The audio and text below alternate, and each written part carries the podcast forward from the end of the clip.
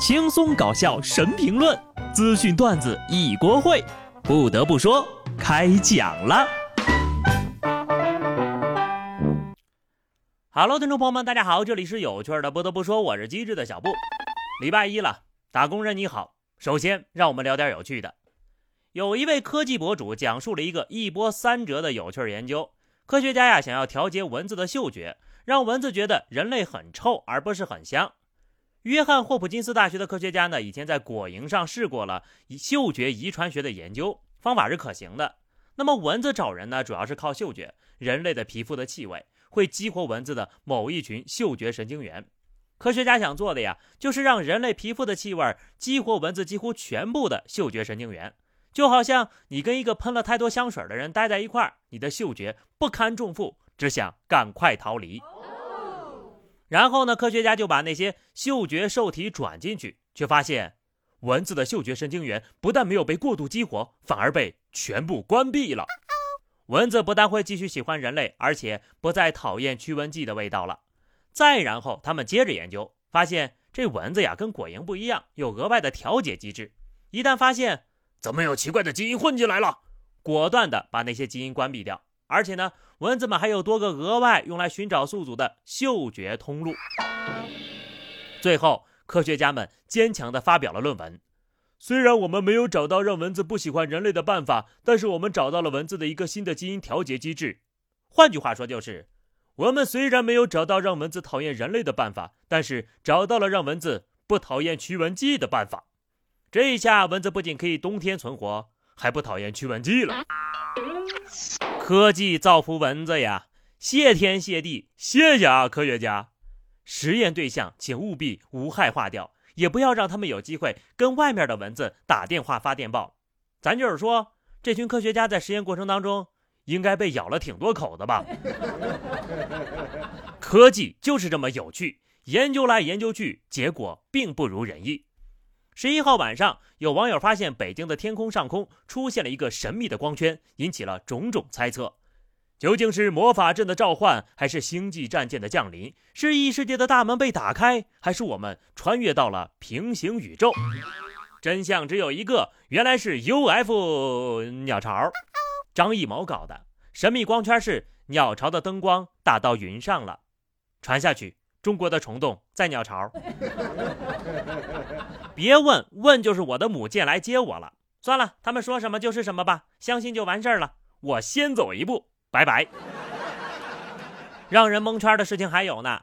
浙江杭州一个网友呢，大清早起床准备去某医院门口排队做核酸，排了快两个钟头了，终于看到队伍的尽头的他，赫然发现排的是买烤鸡的队，而不是做核酸的队，哭笑不得之下。他买了两只烤鸡回家了，不得不说，来都来了，总不能空手回家吧？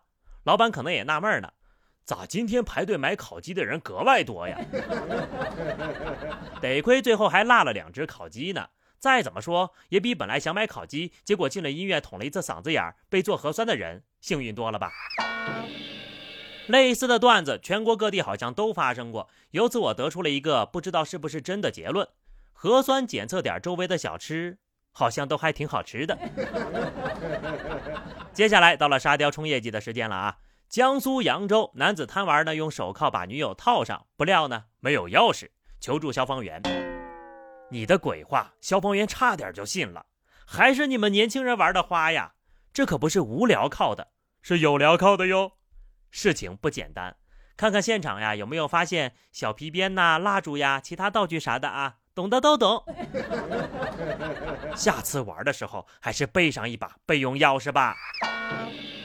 上面那位小哥呢，起码还是跟自己媳妇玩，而下面这位大哥就不一样了，找别人跟自己媳妇玩。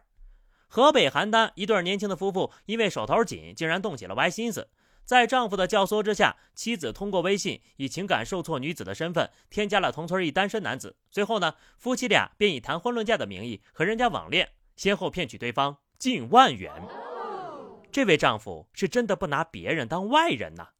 老婆也先跟人共享的吗？还不是别人，还是那种低头不见抬头见的同村村民？你可真大方，就不怕媳妇儿真跟人家跑了呀？这女的也是真听话，你老公让你干啥你就干啥呀？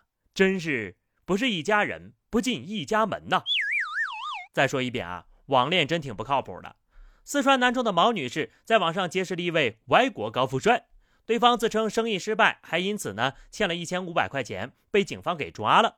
毛女士赶紧买了火车票去他的所在地帮人还钱。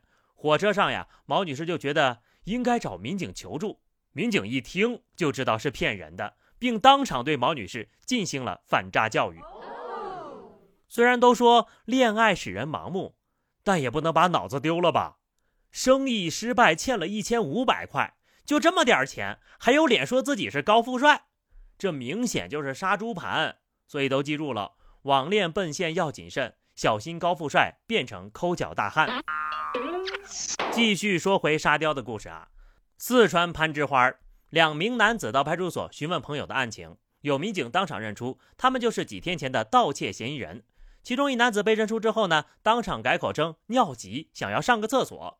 结果被民警现场抓获，而派出所院外的同伙呢，见情况不对，准备溜了，也被民警当场给抓获了。这大概就是传说中的自投罗网吧？警察叔叔已经三天没有抓我了，千里送人头，惊不惊喜，意不意外？见过愚蠢的人，没见过这么愚蠢的。作为失败的典型呢，你们俩实在是太成功了，没点智商就别出来当贼了，丢不丢人？安徽铜陵一店铺前的摇摇车里，一百八十多个硬币被盗走了。民警查看监控之后呀，很快将两名嫌疑人抓获。经查，这俩人呢是凌晨送醉酒的朋友回家，离开的时候临时起意盗走了摇摇车内的硬币，折腾了十五分钟，把口袋装满之后逃离现场了。真就穷到这种地步了吗？对小孩的玩具都开始下手了？你们是不是人呢？一百八十块钱。既不能让你发家，也不能让你致富，但是，一百八十块钱呢，能让你吃到监狱的免费牢饭。有手有脚的人干点正事儿吧。有的人真的就是太闲了。有一位探险博主把自己探墓的经历发到了网上，其中呢不乏一些顺盗洞而下的表述，还有一些弯腰躬身处在墓穴中的照片。据了解啊，这位博主呢还是中国古遗迹址保护协会的会员。